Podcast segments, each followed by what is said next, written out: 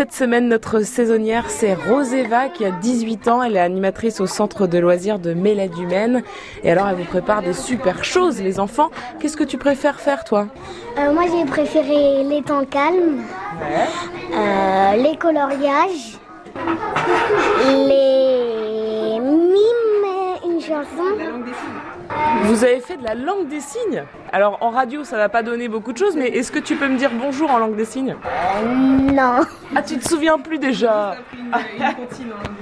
Donc, Roseva, vous, vous permettez aux enfants d'apprendre la langue des signes? Alors euh, c'était plus Julie euh, qui connaissait ça, mais ouais on a voulu mettre ça en place pour euh, un peu leur faire découvrir et puis ils ont pu faire une petite comptine devant les autres tranches d'âge euh, à l'heure de à l'heure de manger. Donc euh, ça, ils ont pas mal accroché à ça, ça leur a bien plu.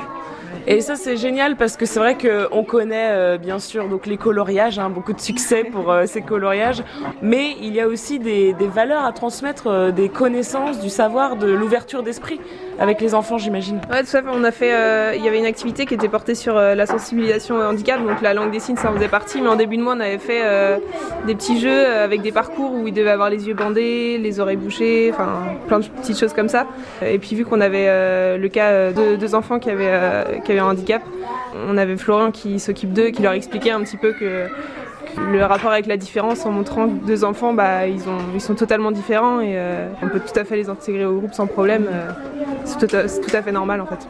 Et d'ailleurs les enfants sont beaucoup plus tolérants j'ai envie de dire que les adultes, il y a une espèce d'insouciance qui est absolument gardée.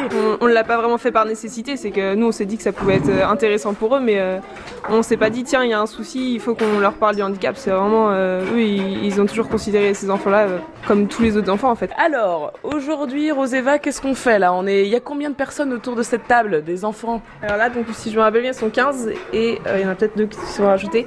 Et donc ce soir, c'est la soirée des parents. Ah, c'est la soirée des parents. Et donc euh, il y aura plein d'activités euh, que les enfants ont déjà fait en partie et donc ils vont pouvoir euh, montrer aux, aux parents. Euh, donc il y a du light painting, du curling, euh, il y a de- des jeux de bois.